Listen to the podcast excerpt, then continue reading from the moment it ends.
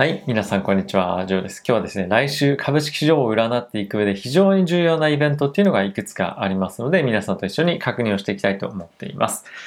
えー、今ですね、やはり、えー、注目すべきポイントっていうのは、金利に関係するような出来事なんじゃないかなと思うんですけれども、来週はですね、特に、えー、中央銀行からのコメントですとか、中央銀行の関係者のコメントというのが非常に多く出る週となっています。で、それに加えて先週ですね、大きく金利が一旦上昇するようなきっかけとなった米国債の入札も控えています。なので、そういったところをですね、えー、日付ごとにチェックしていきたいなと思うんですけれども、来週ですね、なんと、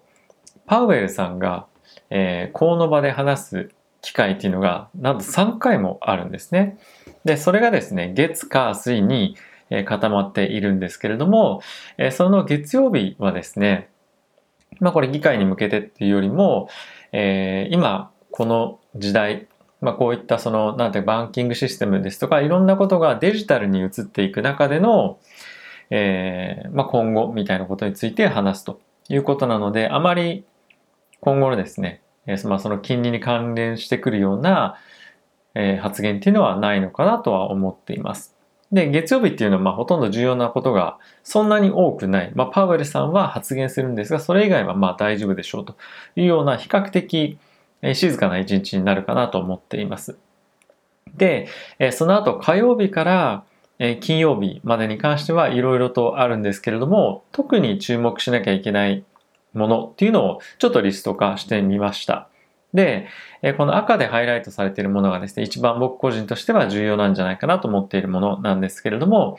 やはりまず注目していきたいのは、3月23日にパウエルさんが、まあ議会というか、えー、まあ証言するんですけれども、まあこれがですね、今週の第1回目の、えー、本当にマーケットにインパクトを大きく与えるかねない、えー、発言の機会かなと思っています。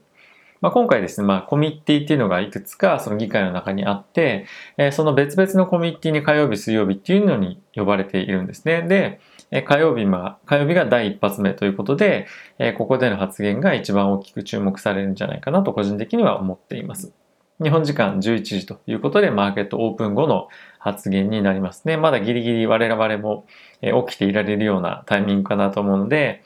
できれば、まあ、起きてどんなこと言うのかっていうのを、えー、見ていきたいなと思っています。で、えー、彼、パウエルさんはですね、常に、えー、コンスタントな発言っていうのを、まあ、非常に意識されてるんだなというところもありますけれども、えー、前回の FOMC での発言っていうのを再度繰り返ししていくんじゃないかなと思っています。で、もちろん、たくさんいろんな質問がですね、繰り広げられて、それに対して答えていくというような感じにはなるとは思うんですけれども、やはりまあ注目なのが、えー、テーパリングですとか、あとは、えー、インフレについての見解とか、あとは利上げのタイミングとか、まあそういった我々も気になるようなところをですね、議会でもいろいろと質問されるんじゃないかなと思うんですが、まあその中の言葉尻っていうのを、まあいろんな人がですね、えー、つまみ上げて、えー、報道したりとか、まあ、マーケットを動かす可能性もあるんですが、まず火曜日、こちらが一番大きいっていうのは、えー、覚えていただけたらなと思っています。で、ここに記載してあるものだけが全てじゃないっていうのは、えー、ご理解いただきたいなと思ってます。ちょっとたくさんあるので全部書けてはいないんですが、特に重要なものというところで、えー、記載をしています。で、あとはですね、入札っていうのが、えー、火、水、木というふうにあるんですけれども、まあ2年債、5年債っていうのは、えー、そこまで注目に値するわしな、するわけじゃないよっていうわけではなくて、特にこの7年債木曜日にあるものなんですけれども、前回金利上昇のきっかけになったのが7年債と。で、これ特に入札弱かったので、今回はじゃあどうなんだっていうところで非常に注目が集まるのがこの木曜日の入札というところでこちら赤にさせていただいてますと。なので、結構その危険とは言わないまでも、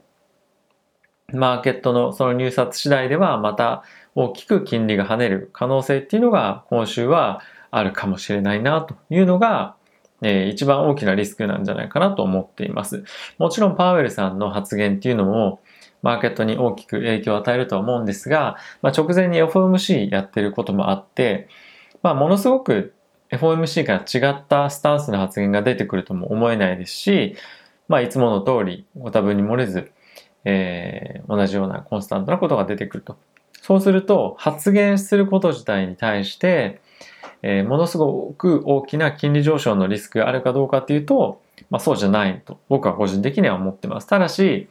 えー、SLR の規制撤廃、緩和撤廃に対して、まあ、どういう意見を求められるかっていうのはもしかしたらあるかもしれませんが、基本的には金利上昇は見込まないんじゃないかなと個人的には思っています。であと SLR に関して非常にいろんな議論がされていたりとか、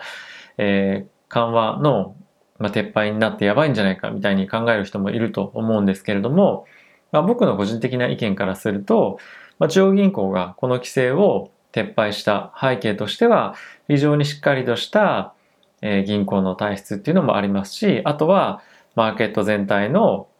回復経済の回復っていうのが背景にあるはずですよね。なのでもう十分に今環境は整ったというのが FRB、FED の判断なんじゃないかなと思うんですよね。であれば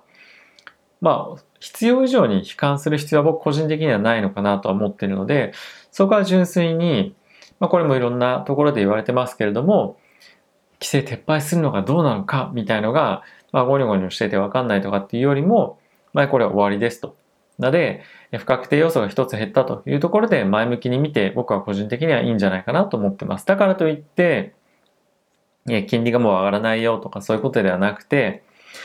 不確定要素が一つなくなったと。で、あと我々気にしていかなければいけないことは、まあ、今週入札と、まあ、こういうパウエルさんの発言だよねと、まあ、そういうなんか前向きに、え、進んでいけるっていうことは、まあ、僕個人的には、え、プラスだったんじゃないかなと思っていますど。どちらにせよこれを延長したところでまた同じようなイベントがまた来るわけですよね、将来的に。なのであれば、え、特にこれを撤廃して問題ないという判断ができるのであれば先に撤廃しておくっていうのは、まあ、全然普通にいいことだと思うんですよね。はい。なので、えー、まあ、そういった見方っていうのをしてもいいんじゃないかなと思っています。まあ、あとはですね、えー、本当に今後たくさんの、えー、中央銀行の、まあ、方々からコメントを出てくるんですけれども、やはり、まあ、さっき申し上げたように FOMC5 というところで、えーまあ、若干ですね、同じことは出てきながらも、そのパウエルさん以外の人たちが何言うかっていうのは、やはり注目しておかないといけないかなと、個人的には思っています。2023年のタイミングでの利上げについては、意見が結構割れていたりとかっていうのも実際にあったりするので、そういったとこで、まあちょっと、なんていうんですかね、あの不用意な何か発言が出たりすると、マーケットが少し株式市場としては悪い方向に動く可能性っていうのはなきにしもあらずかなとは思うので、結構今週も引き続きリスク高めの週なんじゃないかなと思っています。なので、やはり金利が上がった時に大きく落ちてしまうような銘柄を持ち続けるっていうのは少し個人的には危ないんじゃないかなとは思いながらも、まあ、こういった週をどうこなしていけるのか金利が上がるのか、こういった週に上がらないのかとか、上がってもマーケットの下げが限定的なのかどうかっていうところは一つポイントなんじゃないかなと思っています。先々週のですね、ナスダックの底値とか、あとはですね、ここ3週間ぐらいですかね、えー、週足のチャートを見てみると、どんどんどんどん底値を切り上げていってるというふうにはなっているので、近隣で対しての体制っていうのはついてきているというのが、まあ一つ見て取れるんじゃないかなと思うので、今週もそのトレンドを維持できるのか、そしてえ金利は上がっていくのかどうなのか、上がっていっても株式市場は底堅く推移できるのか、ものすごく株式市場が上がる必要はないと思っています。ただし、底堅く体制を持って推移できるかどうかっていうところが一つ注目なんじゃないかなと思うので、そういったところをぜひ注目して見ていてください。え、この何度も言うようにこのイベントだけが全てではないのですが特に重要なものっていうのを僕個人のえー、まあ、ていうんですか、見方として出したものになっていますので、まあ、この火曜日、木曜日ですね、注意してぜひマーケットを挑んでみてください。ということで、また次回の動画でお会いしましょう。さよなら。